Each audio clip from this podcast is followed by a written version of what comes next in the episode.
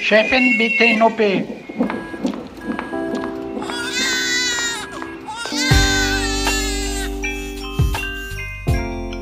Hallo und herzlich willkommen zur 32. Folge unseres Güncasts, der völlig unzensierten Sprechstunde.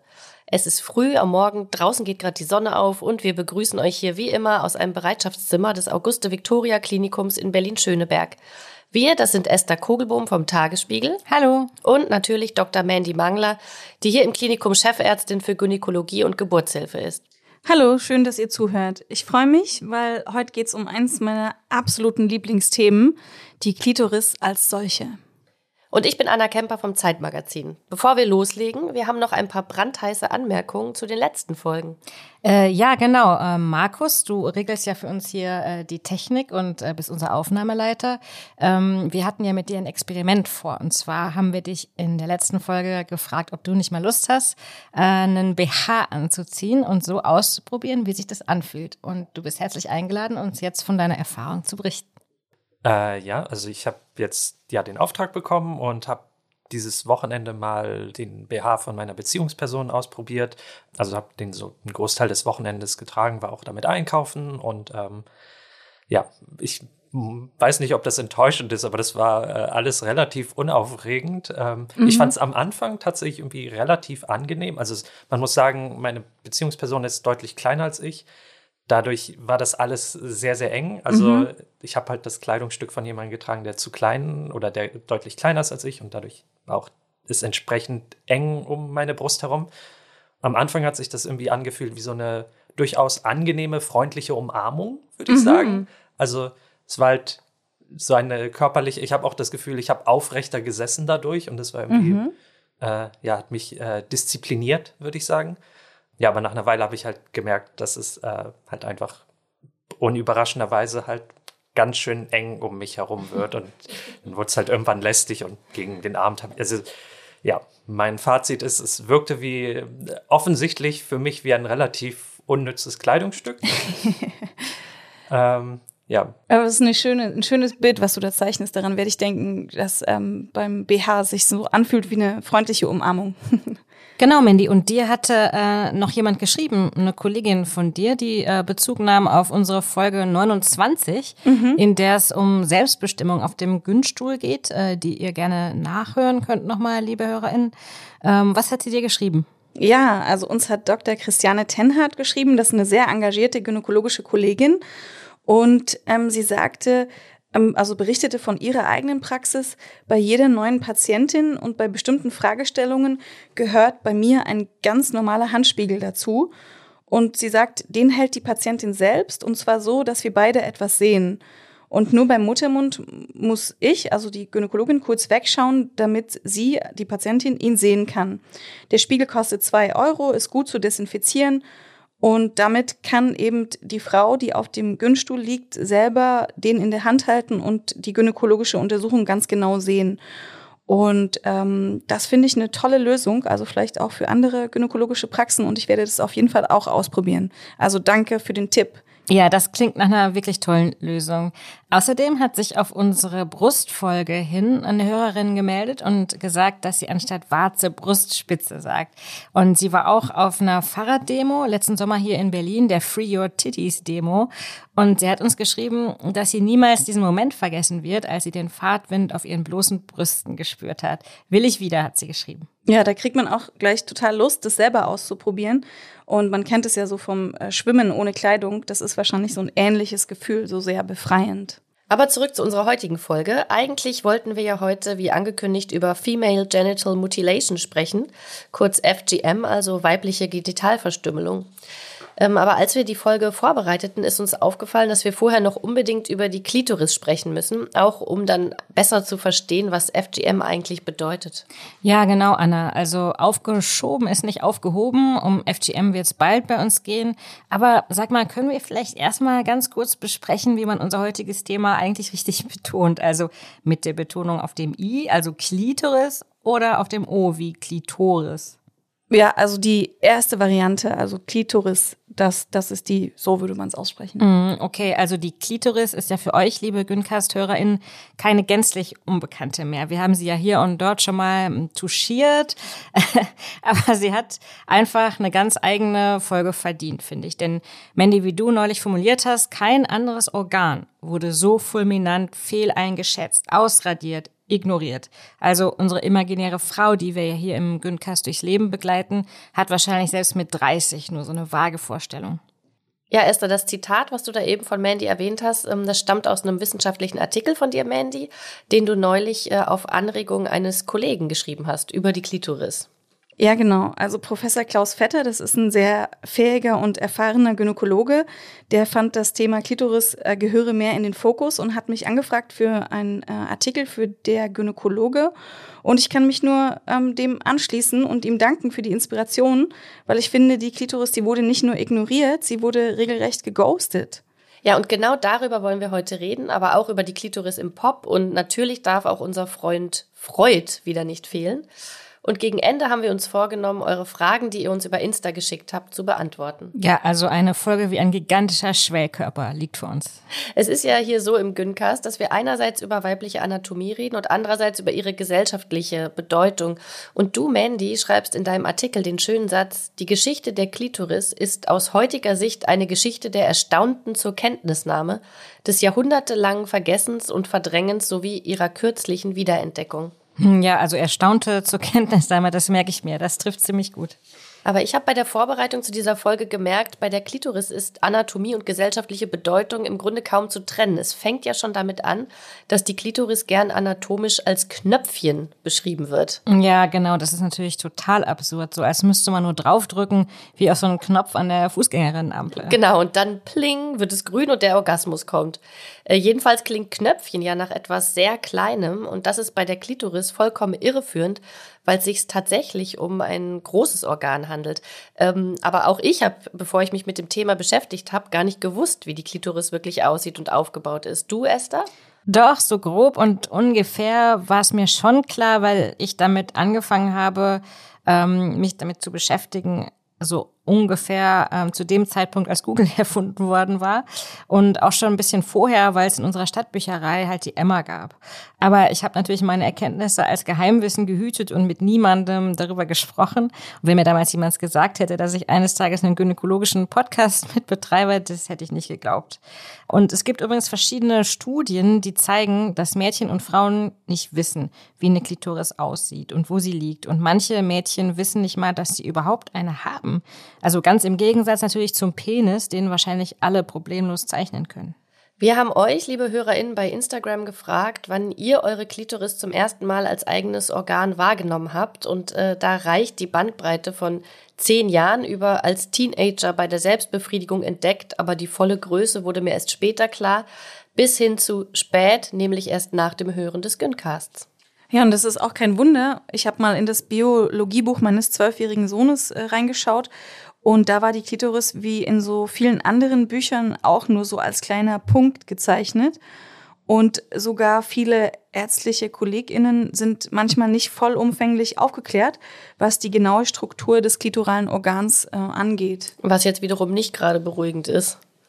Naja, also für, für mich ist das so, dass die Klitoris wie so ein Puzzleteil ist, was zu einem größeren Gesamtbild gehört und das äh, Bild sagt, dass die weibliche Sexualität einfach lange Zeit nicht so wichtig war und auch funktionell immer noch nicht so wichtig ist, weil Sexualität, weibliche Sexualität eng mit der selbstbestimmten Frau verknüpft ist. Und wer will das schon, ne? Eine selbstbestimmte Frau.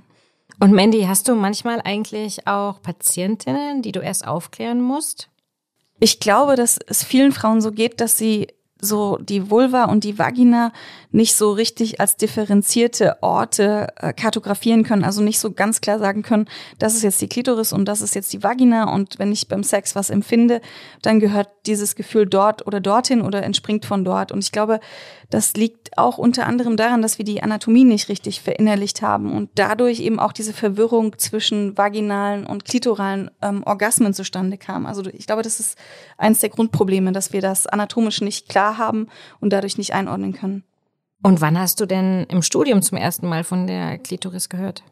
Ich habe schon in unserer Folge über die Anatomie der Vulva ähm, da die Textstelle aus einem Anatomiebuch, ähm, aus dem ich gelernt habe, ähm, vorgelesen. Und dieses Anatomiebuch, das ist auch heute noch ähm, ganz gängig, das Moll-Anatomie-Lehrbuch. Und da steht auf über 600 Seiten sehr wenig über die Klitoris. Also es gibt eine Textstelle und die lese ich ähm, jetzt gerne vor.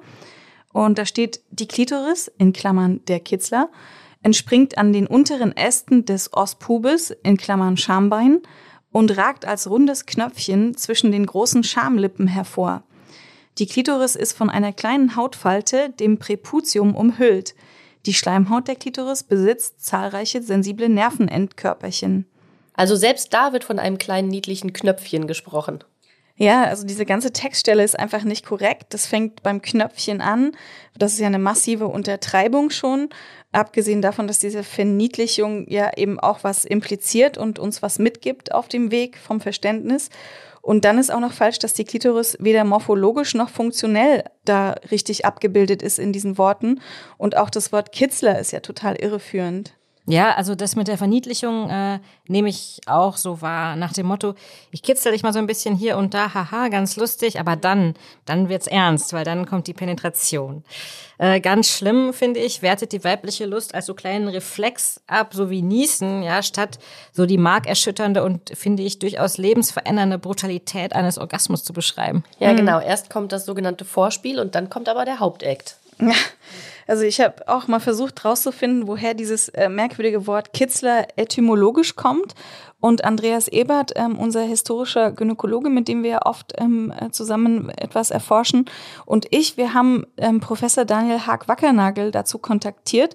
Das ist ein ähm, Schweizer Biologe, der sich hauptsächlich mit Tauben beschäftigt, ganz interessant und sehr viel dazu publiziert hat, aber eben auch das klitorale Organ sich damit befasst und dazu publiziert.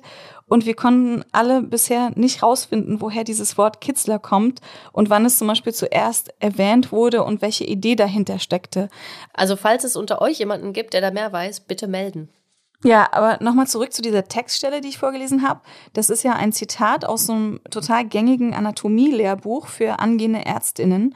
Und leider sieht es halt in anderen Lehrbüchern auch nicht besser aus. Also auch die urologischen Lehrbücher oder die der plastischen ChirurgInnen oder die Lehrbücher der GynäkologInnen, die schaffen es nur selten, die Anatomie der Klitoris korrekt und vollständig darzustellen.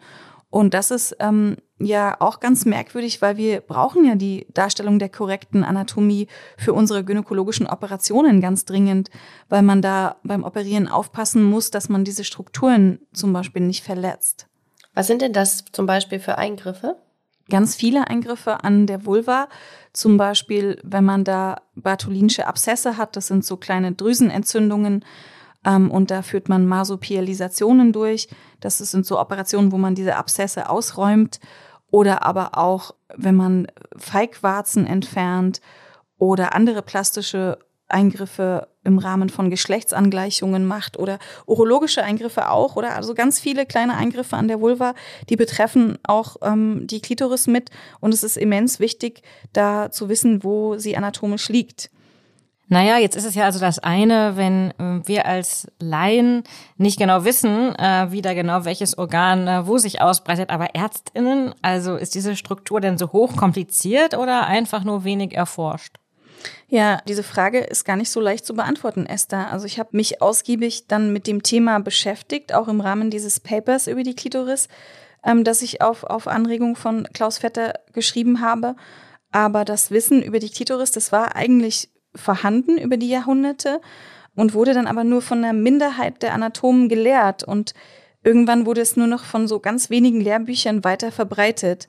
Also man muss da so von so einer Parallelwelt sprechen. Ähm, manche Anatomiebücher, die hatten diesen Inhalt, also zum Beispiel der Waldeyer ähm, Anatomieatlas, da, da war es beschrieben, aber die Mehrheit der Anatomiebücher haben das ausgeblendet oder nicht korrekt beschrieben. Und eines der besten und anschaulichsten Bilder, die wir heute von der Klitoris haben, das stammt von der australischen Forscherin Helen O'Connell, die sich als ganz junge Urologin dann mit der Klitoris beschäftigt hat, ähm, weil ihr aufgefallen war, dass in den Anatomiebüchern seitenweise Strukturen des Penis ausgebreitet wurden, aber die weiblichen Lustorgane und vor allem die Klitoris dann falsch beschrieben waren oder gar nicht. Ja, und ähm, die Bilder und auch die 3D-Modelle, die Helen O'Connell 1998 und 2005 im Rahmen ihrer Forschung äh, veröffentlicht hat, die zeigen sehr deutlich, wie dieses Organ eben aufgebaut ist. Die Klitoris äh, war zwar schon vor Helen O'Connell beschrieben worden, aber sie war eben eine der ersten Frauen, die vehement auf die Darstellung der Klitoris beharrt hat und auch gesagt hat, spektakuläres Wissen für uns Frauen, guckt euch das an. Das Knöpfchen ist nämlich nur die Spitze des Eisbergs. Und wenn man jetzt sich überlegt, dass dieses Wissen spektakulär ist, dann liegt es halt auch daran, dass so wenig Anatominnen unterwegs waren oder so wenig Ärztinnen in der Historie, weil diese hätten das total spektakulär gefunden, also Frauen, und hätten das Wissen um die Klitoris bestimmt nicht aus den Büchern ähm, weggelassen. Und also dieser sogenannte Knopf, den man ja deutlich fühlen kann, das ist der Corpus clitoridis, also der Körper der Klitoris. Und wenn man also seine Vulva im Spiegel betrachtet, was wir alle sehr gerne tun und was wir alle auch uns einander empfehlen, ähm, dann sieht man die Klitoris-Eichel, also den vorderen Teil, und die Vorhaut der Klitoris. Das ist so eine Art Kapuze, eine kleine Hautfalte, die dann in die inneren Vulvalippen übergeht.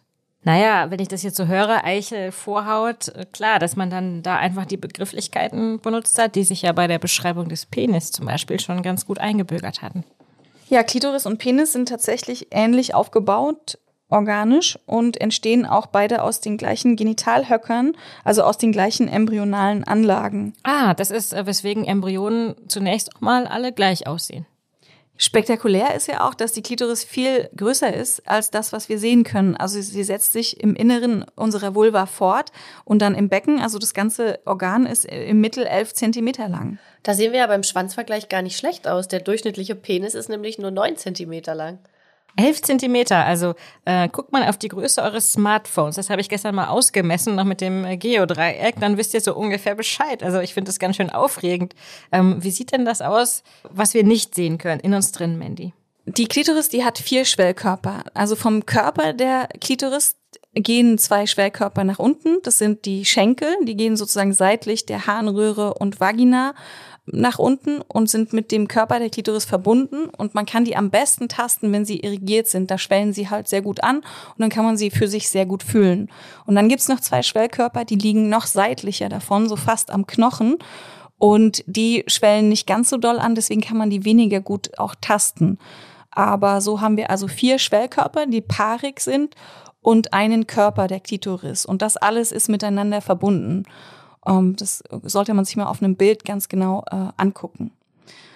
Und Helen O'Connell, die spricht bei dieser Verbindung zwischen dem Körper der Klitoris und ihren Schwellkörpern und auch den restlichen Organen in dieser Region von einem Organcluster. Also sie sagt, ähm, Harnröhre, Blase, Vagina und Klitoris, die bilden ein Organcluster und gehören zusammen.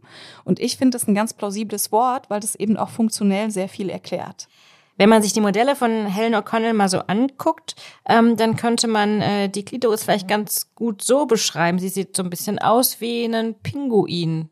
Ein laufender Pinguin, der mit so ein bisschen abgespreizten Flügelchen durch die Gegend wandert. Ich bemühe mich jetzt mal zu, äh, zu erklären, welcher Teil vom Pinguin mit welcher Teil der Klitoris übereinstimmen könnte. Kannst du da auch so eine Geräusche machen wie ein Pinguin? das ist dann der Orgasmus. Der, der Pingasmus. Also stellt man sich so einen Pinguin vor, der so übers Eis äh, schlittert, äh, dann könnte ich mir vorstellen, dass der Kopf dann eben die äh, Klitoris Eichel sein könnte und die Flügel könnten die Schenkel sein und an jedem Schenkel hängt noch mal ein bisschen mehr Fell oder Federkleid dran mhm. und ähm, unten sind dann Harnröhre und Vagina. Ja. Ich werde nie wieder einen Pinguin angucken können ohne Pinguine. diese Klitoris-Assoziation. genau, wenn er in den Berliner Zoo mal kommt, da gibt's jetzt ein sehr schönes neues äh, Pinguinbecken. Da kann man auch unter Wasser gucken, wie sie schwimmen. Und gleichzeitig was über die Klitoris lernen. Genau. Mandy, du hast das ja eben schon kurz erwähnt. Also diese Schwellkörper, füllen die sich ähnlich wie der Penis bei Erregung mit Blut und werden dann dadurch größer? Ja, da kann man sogar von Erektion sprechen. Da gibt es in der Klitoris spongiöses und kavernöses Gewebe, wie beim Penis oder beziehungsweise im Penis gibt es ähm, Gewebe wie in der Klitoris und an der Eichel der Klitoris sitzen dann eben rund 8000 Nervenenden. Und da wir über Superlative die ganze Zeit sprechen möchten, sind es denn mehr als beim Penis? Ja, das sind auch mehr als beim Penis. Ungefähr doppelt so viele. Und diese Nervenenden, die sind sehr erregbar. Und durch die Erregung schwellen dann die vier Schwellkörper der Klitoris an. Und durch die Verbindung zur Vagina und in das Becken hinein kann dann diese Erregung sich in der Vulva weiter ausbreiten. Und dieses Organcluster, was Helen O'Connell da so beschreibt, das erklärt mir, dass Frauen bei der Stimulation der Vagina dann Orgasmen haben können, weil die Vagina dann ein Teil dieses Organclusters ist und diese nervale Erregung einfach weiterleiten kann dann in die Klitoris und so eben auch Orgasmen entstehen. Und Orgasmen können prinzipiell auch an jeder anderen Stelle dieses Organclusters induziert werden, halt sehr häufig an dem Corpus clitoridis, also an dem oberen Teil, aber auch an allen anderen Stellen und interessanterweise auch bei der gleichen Frau, je nach Sexpartnerin, an verschiedenen Stellen. Total verrückt. Aber sag mal, stimmt es schon, ähm, wenn man sagt, die Klitoris ist ausschließlich zum Lustgewinn da, oder? Sie hat jetzt keine andere Funktion. Ja, sie hat sonst keinerlei echte andere Funktion. Da könnt ihr gerne noch mal in unsere Orgasmus-Folge dazu reinhören. Wir haben da schon mal besprochen, ob die Klitoris auch dafür sorgt, dass man eben besser schwanger wird. Also dass Orgasmen da, da eben das, ähm, die Spermien zum Beispiel besser transportieren. Und da haben wir so ein paar Thesen aufgestellt. Die könnt ihr euch gerne noch mal anhören. Jetzt könnte man ja sagen, Mandy, Helen O'Connell hat die Klitoris entdeckt. Aber wenn man sich mit der Geschichte der Anatomie der Klitoris beschäftigt, dann merkt man, das stimmt ja überhaupt nicht. Ja, Genau, das ist richtig. Das ist eigentlich eine Geschichte der Wiederentdeckung.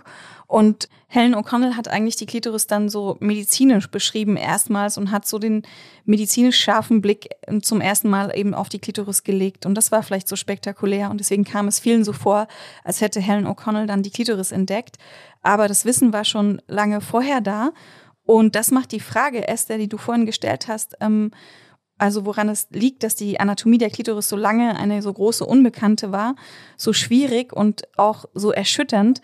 Denn das Wissen war eigentlich schon vorher da. Also Matteo Realdo Colombo, der auch Renaldus Columbus genannt wurde, war ein äh, italienischer Anatom aus Padua. Äh, Columbus, wollte der eigentlich die Eierstöcke entdecken und ist dann versehentlich bei der Klitoris gelandet? ja, so das wahrscheinlich.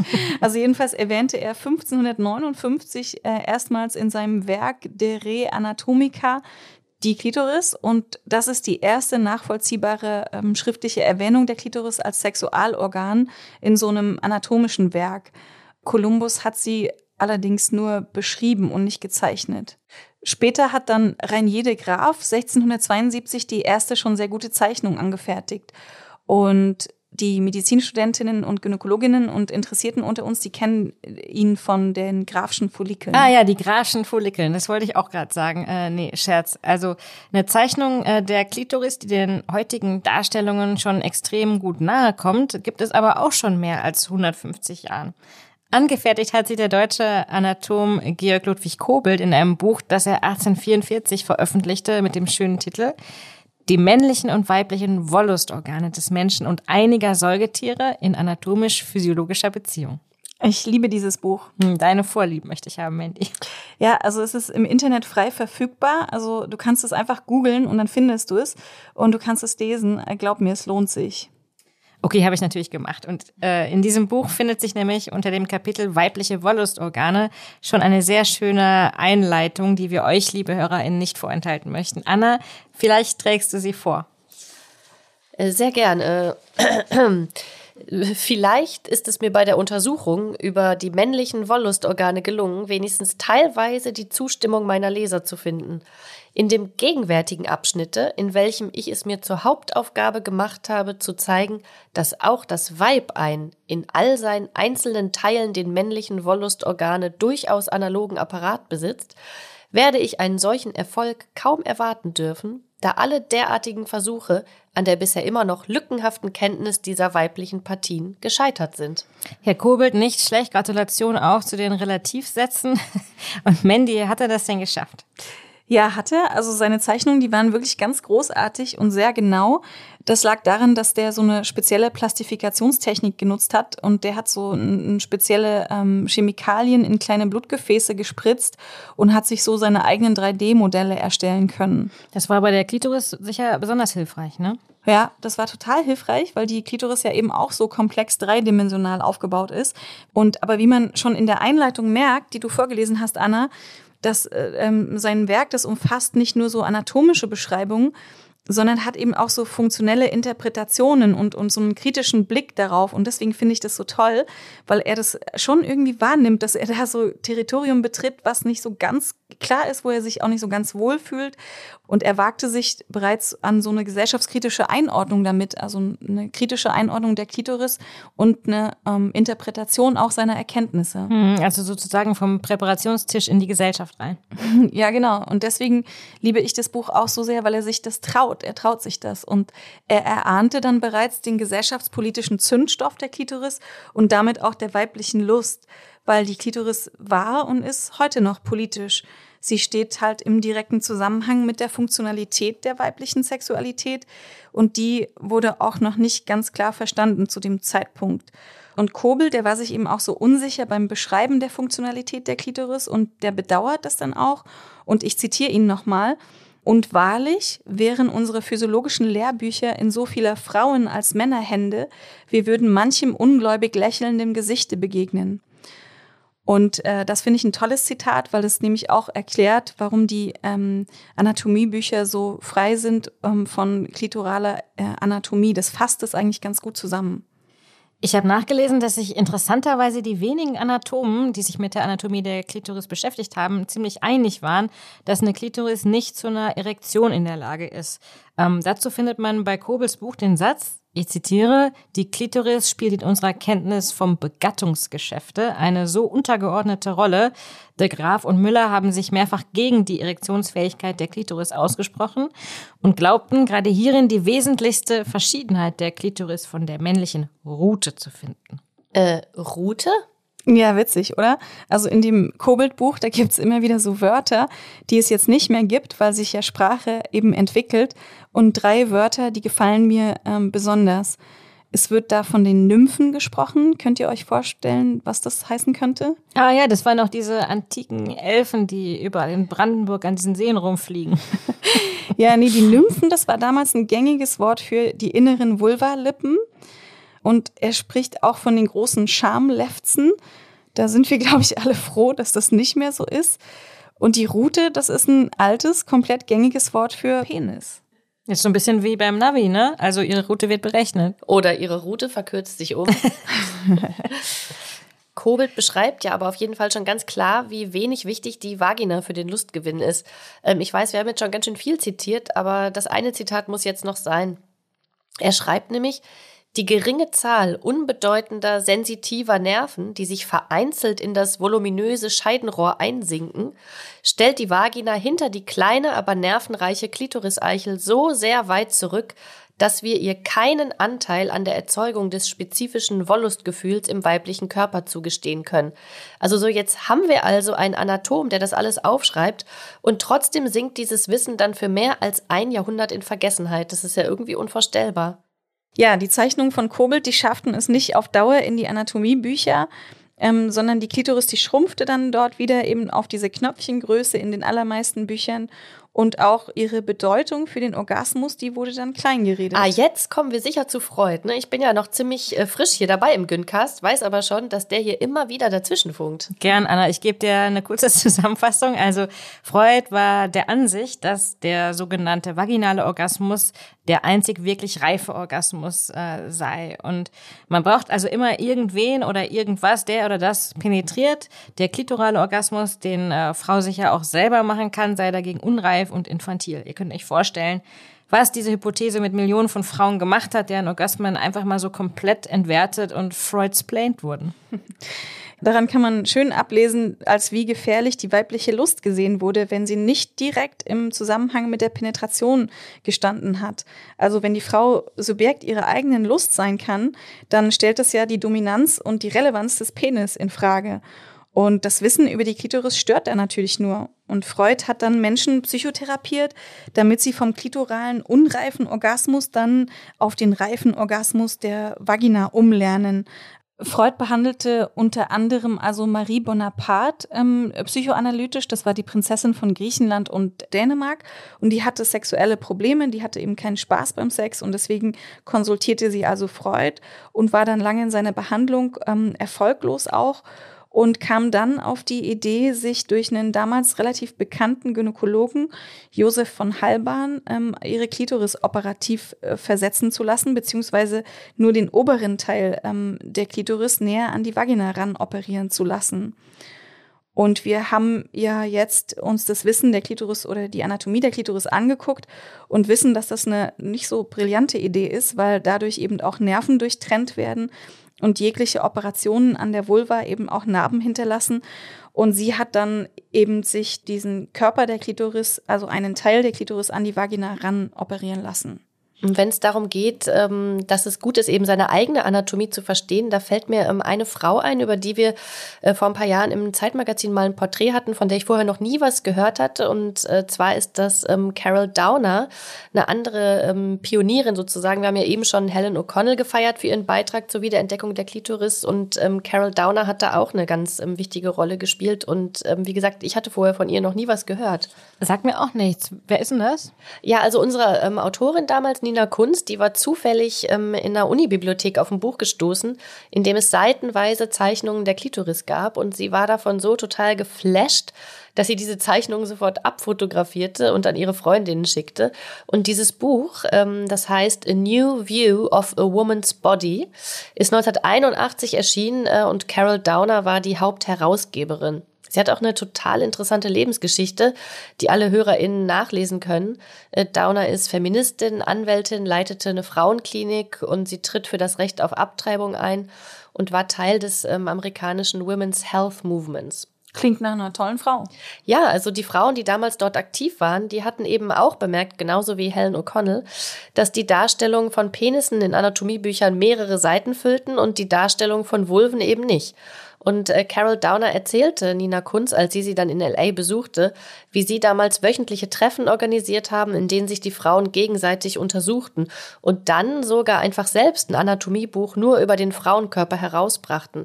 Und da ist eben auch die Klitoris in voller Pracht dargestellt und zwar so gut, dass selbst Helen O'Connell 98 dieses Buch in ihrer Forschung erwähnte. Äh, sie wies dann sozusagen wissenschaftlich durch Sezieren und Untersuchungen im MRT nach, was diese Pionierinnen schon beschrieben hatten. Toll. Und wo wir gerade schon dabei sind, Frauen zu würdigen, also da gibt es auch die französische Ingenieurin und Wissenschaftssoziologin Odile Filot. Die hat 2016 ein Modell der Klitoris entwickelt, das sich jeder mit einem 3D-Drucker ganz einfach ausdrucken kann. Und zwar tollerweise in für viele immer noch schockierender Originalgröße. Jetzt haben wir ja in die Historie der Anatomie geguckt und es liegt auf der Hand. Äh, das Wissen um die Klitoris ist da, verbreitet sich aber kaum, weil es sich nicht verbreiten soll. An uns liegt es jedenfalls nicht, möchte ich noch mal kurz einwerfen. Ja, an uns liegt es nicht, aber ich glaube schon, das Wissen sollte sich nicht verbreiten. Also wir haben ja jetzt festgestellt, es gab diese Parallelwelten, die Minderheit ähm, des, so der Bücher, ähm, wo die Klitoris eben vertreten war und dargestellt war, aber die Mehrheit, die eben äh, darauf komplett verzichtet hat. Und äh, letztendlich muss man dann schon sagen, die Klitoris, die stellt halt den Mythos der Penetration in Frage. Und da ist auch die Anatomie eben total politisch auf einmal. Und Alice Schwarze hat es mal in einem Artikel ganz pointiert ausgedrückt. Und sie hat gesagt, es geht bei der Relativierung der Bedeutung des Koitus also um noch viel mehr als nur um die Lust der Frauen. Es geht um die Erschütterung des Sexmonopols von Männern über Frauen und damit um die Erschütterung des Liebesmonopols auch von Männern über Frauen.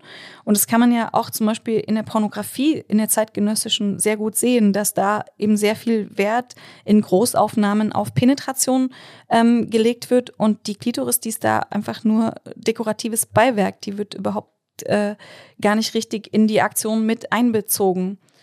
Was mir besonders gefallen hat, dass dieses Jahr am Weltfrauentag, also 2021, haben Aktivistinnen in Paris eine fünf Meter hohe Gummiklitoris aufgestellt. Das sah ziemlich cool aus. Und auch ähm, in der Popkultur tut sich mittlerweile einiges, um die Klitoris mal äh, gebührend für das zu feiern, was sie ist, nämlich ein absolutes Powerorgan. Ich möchte mich da bei unserer äh, Pop-Kollegin Nadine Lange vom Tagesspiegel bedanken, dass sie äh, uns ein paar Tipps gegeben hat. Zum Beispiel gibt es einen Song namens Clitoris the Musical von einer US-Rapperin, die heißt Ashniko. Und ich versuche sie mal zu zitieren. Äh, sie rappt da nämlich Cisgender Heterosexual Man. I'm bored of your fumbling hands. It's not hard. This isn't uncharted land. From my clitoris you are so goddamn far.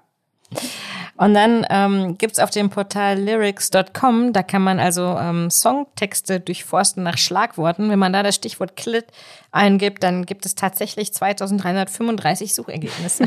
Toll. Ja, wenn ihr noch gute Beispiele für die Klitoris im Pop habt, dann schickt sie uns an gyncast.tagesspiegel.de oder über Instagram. Apropos Instagram, wir haben euch natürlich gefragt, was ihr denn noch gerne über die Klitoris wissen wollt. Und eine der häufigsten eurer Fragen war, kann die Klitoris überstimuliert werden, sodass sogar vielleicht Taubheitsgefühle entstehen können? Also, Mandy, kann man eine Klitoris sogar dauerhaft überreizen? Die Frage, die kam öfter und die wurde immer im Zusammenhang gestellt mit diesen Vibratoren, die da so ähm, an der Klitoris, wie heißen die nochmal? Womanizer. Ja, genau mit dieser, mit diesen Womanizern in Assoziation kam diese Frage. Und also ich kann die Frage nicht so ganz so gut einordnen, muss ich sagen. Es ist so, dass die Klitoris nach einem Orgasmus eben dann unempfindlicher wird, eine Zeit lang zum Teil, bei manchen Frauen, nicht bei allen. Aber mir scheint es so zu sein, dass dieser Womanizer offensichtlich durch eine sehr einseitige Stimulation von Nerven, dass diese Nervenantwort dann irgendwann erschöpft ist. Und das passiert schon an der Klitoris, dass eine sehr einseitige Stimulation dann dazu führt, dass diese Erregung sich erschöpft und dass man dann eine andere Form der Erregung finden muss, zum Beispiel eine andere Stelle oder sowas, ja, und dass dann Erregung wieder von vorne losgeht. Und ähm, erholt sich dann die Klitoris wieder von der Überstimulation? Und wenn ja, was ich hoffe. Und wenn ja, wie lange dauert das? Ja, also wie gesagt, man kann einfach die Erregung dann variieren. Wenn man merkt, diese Stelle ist also taub geworden, beziehungsweise das heißt ja nicht, dass sie taub ist, sondern die sind einfach nicht mehr empfindlich auf die Stimulation. Dann geht man an eine andere Stelle. So, zum Beispiel kann man dann mal ähm, die Klitoris von der Seite äh, oder weiter oben oder weiter unten stimulieren. Das ähm, erholt sich dann relativ schnell wieder. Aber schreibt mir gerne da nochmal eure Erfahrungen dazu. Das ähm, ist ein super interessantes Thema, wie ich finde, und kam eben extrem oft in diesem Zusammenhang mit den Womanizern. Mhm. Und eine weitere Frage war, ist Smegma an der Klitoris normal? Also die Hörerin schrieb, kaum eine spricht drüber. Ja, Smegma sind ja so kleine Zellablagerungen ähm, an Penis ähm, oder Klitoris oder Vulva auch. Das ist komplett normal. Dann gab es noch die Frage, kann eine zu dicke Klitorisvorhaut ein Grund dafür sein, schwer zum Orgasmus zu kommen? Eher nicht, weil äh, so wie beim Penis das auch so ist, dass ein, durch die Vorhaut ein gewisser Schutz auch der Eichel zustande kommt und nicht beschnittene Männer werden das wissen, dass eben ihre Eichel sensitiver ist. Also beschnittene Männer haben häufiger dann ähm, weniger Nervenenden in ihrer Eichel. Und so ist es auch bei der Klitoris. Die Klitorisvorhaut, wenn sie höher ist, dann schützt sie eben die Klitoris und dann befindet sich darunter eine eher leicht erregbare Klitoris und Klitoris-Eichel.